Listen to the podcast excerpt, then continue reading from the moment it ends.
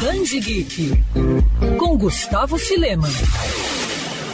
Uma escrava e um soldado. Olhando de longe, você pode pensar que existem muitas diferenças entre os mundos por trás dessas funções. É justamente um novo foco sobre essa visão que a série de livros Uma Chama entre as Cinzas apresenta aos leitores. Criada pela paquistanesa americana Sadan Tahir, a obra de fantasia traz as histórias de Laia e Elias, que vivem num mundo brutal conhecido como Império Marcial, em uma época bem parecida à dos romanos. Laia é uma jovem erudita, um povo que foi dominado por esse império. Ao ver seu irmão sendo levado por soldados, a garota acaba se tornando uma espiã infiltrada na academia, onde esses guerreiros, conhecidos como máscaras, são treinados.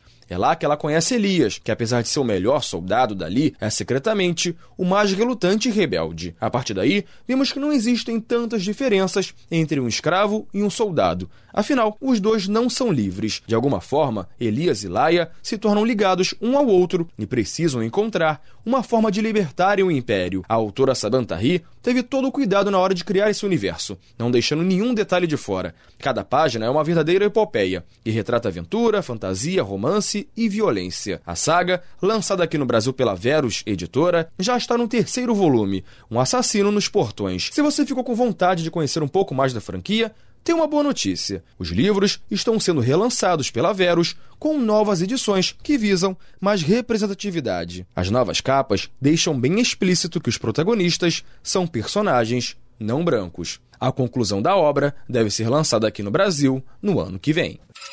Quer ouvir essa coluna novamente? É só procurar nas plataformas de streaming de áudio. Conheça mais dos podcasts da Band News FM Rio.